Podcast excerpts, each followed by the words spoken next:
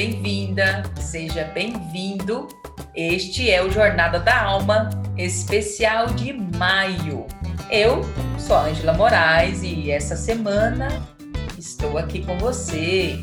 Mas nós não estamos sozinhas ou sozinhos, porque a missionária Edivanda está conosco e juntos estamos diariamente vivendo uma bela experiência da espiritualidade mariana de Padre Fatenda. Exatamente, você que já nos acompanha durante todo esse mês já pôde ter aí um pouquinho de contato com essa espiritualidade maravilhosa. Por que estamos tendo esse especial? Como falamos lá no início do mês de maio, estamos vivendo em 2021 o centenário de Padre Fatenda. E as missionárias da Imaculada Padre Colbe, através do Instituto, nos acompanha, está conosco durante todo esse mês. Essa semana em especial, nós estamos falando sobre Horizontes da Missão. E junto com a Edivanda, nós vamos nesta quinta-feira, vamos animar esse momento, porque nossos horizontes são missionários. Edivanda, obrigada por você estar conosco. Bem-vinda mais uma vez e o podcast é todo seu. Obrigada, Ângela, mais uma vez pela acolhida e por nos possibilitar, proporcionar esse momento de, de reflexão, de escuta é, daqueles que fizeram história na nossa história.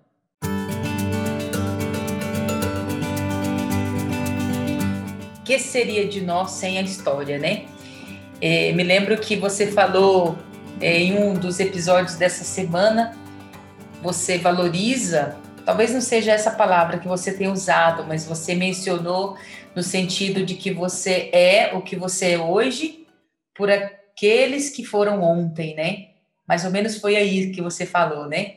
Então, que interessante. A história é que, que nos impulsiona, né? Por isso que é bom é valioso demais a gente sempre fazer memória da história e trazer sempre ela no presente, porque ela nos impulsiona, ela nos guia de uma certa forma e, e a gente valoriza também. Se hoje estamos aqui, é porque teve alguém antes de nós que se sacrificou, alguém que amou, alguém que cedeu, alguém que disse sim, alguém que sofreu, mas sobretudo alguém que amou, né? E a gente está falando de horizontes, horizontes largos, horizontes novos. A missão é sempre um, um chamado para o novo e às vezes desconhecido, que às vezes dá um pouquinho de medo, né? Então, assim, hoje a gente quer falar nessa quinta-feira é, da missão de cada um de nós. Como é possível, é possível a gente descobrir a nossa própria missão no mundo?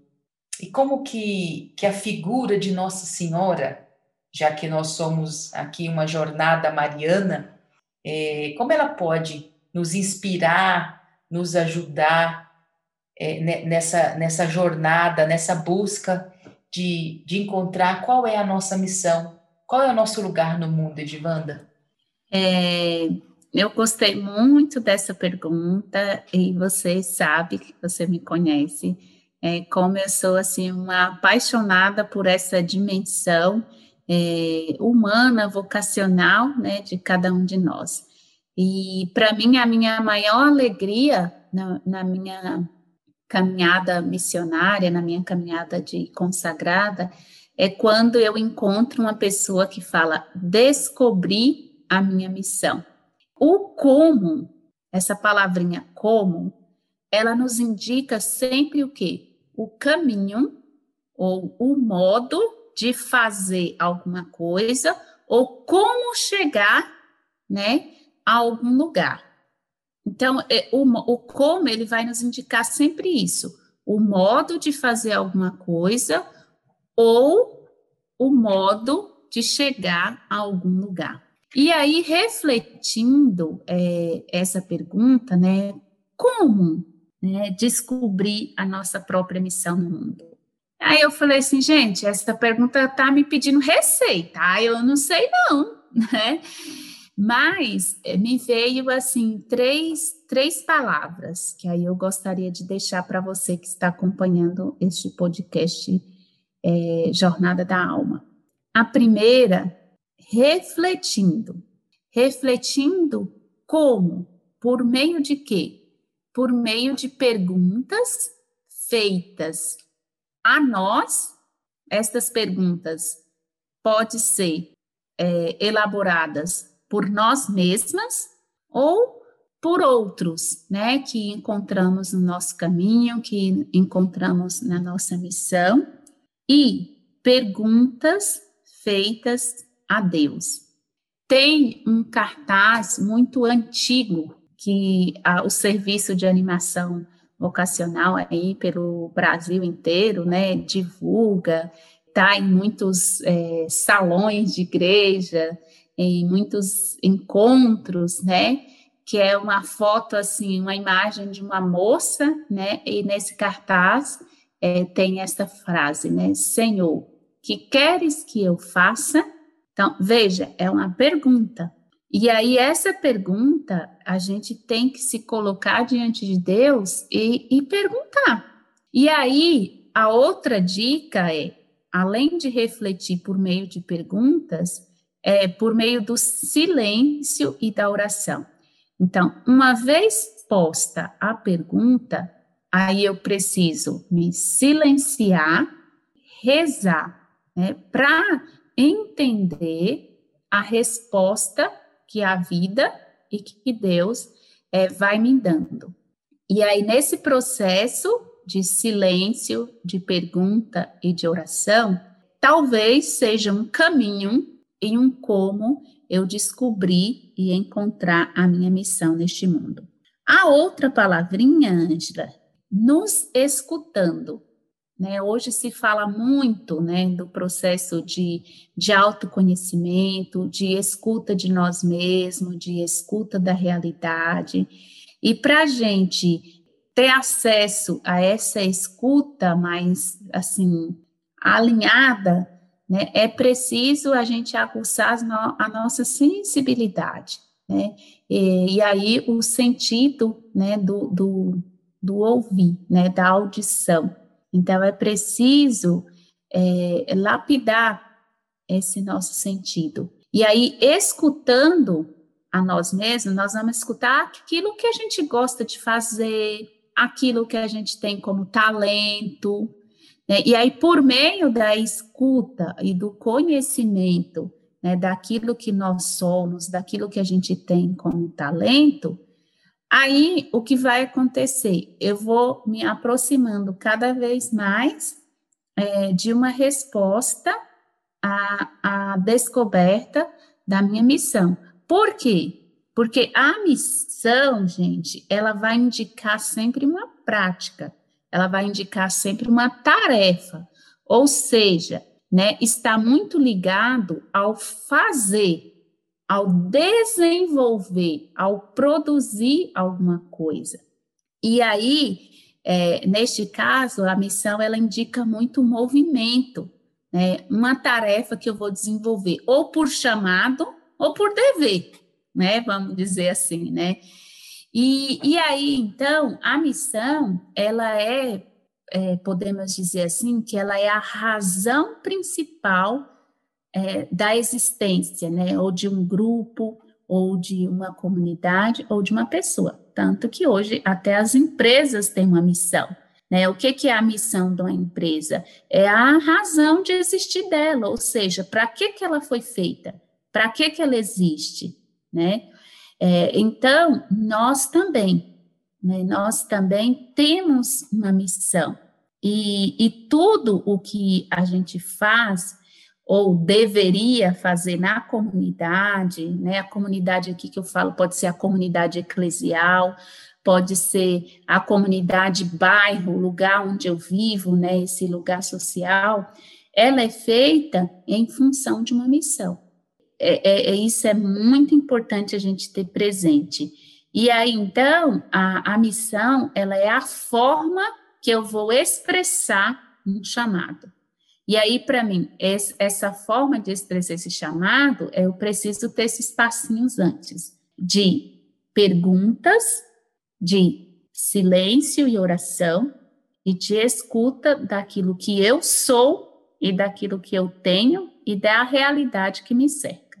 E aí Maria, ela, ela entra aqui como esse, de fato, esta figura, né, que já já está próprio dizendo aqui na pergunta, é, essa figura de alguém que respondeu é, de uma forma tão digna e tão serena a essa missão que ela recebeu.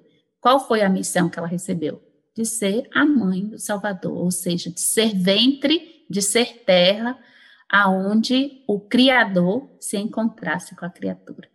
Realmente, gente, não é uma receita, mas sem dúvida caminhos, né, que a gente pode experimentar a partir desta indagação que a gente tem mesmo, né? É, a gente fala caminho vocacional, né, Edivanda? E é independente se o caminho vocacional é para ser freira, para ser uma missionária consagrada, ou para ser um padre, mas também para ser uma pessoa é, vivendo é, de forma o seu celibato, digamos assim, né, a sua entrega é, como pessoa na sociedade, mas também a, a vocação, a, a vida familiar, a vida, o matrimônio, né?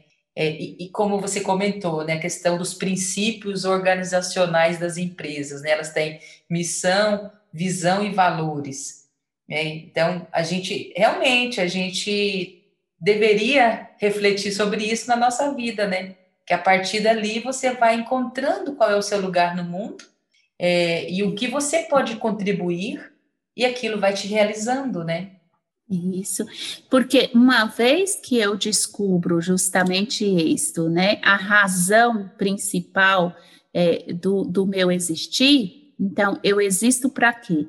Para ser uma mãe, para ser para ser uma esposa. Aí depois eu vou buscar as formas de como ser uma boa mãe, de como ser uma boa esposa. Né? Então, é, é, é, muito ligada a isso, é como a empresa, né? ela descobre a, a razão de existir dela. Né? Então, aí depois ela vai buscar as formas para que aquele existir se concretize.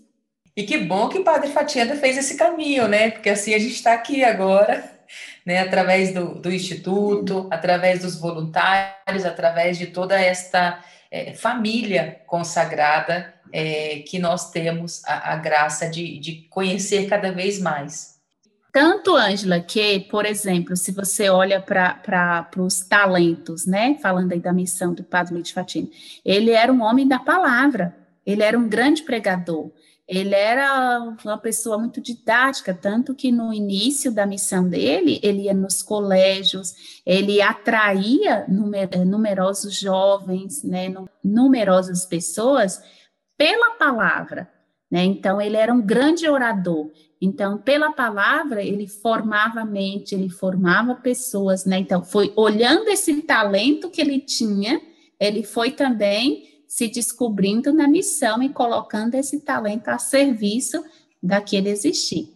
E que, como a gente tem falado essa semana, esse carisma, essa espiritualidade, esse testemunho que ele deixou, é, nos inspira, né? E, e, e com isso, é, a gente tem trazido todos os dias um testemunho. E agora chegou esse momento. Vamos ouvir mais um testemunho.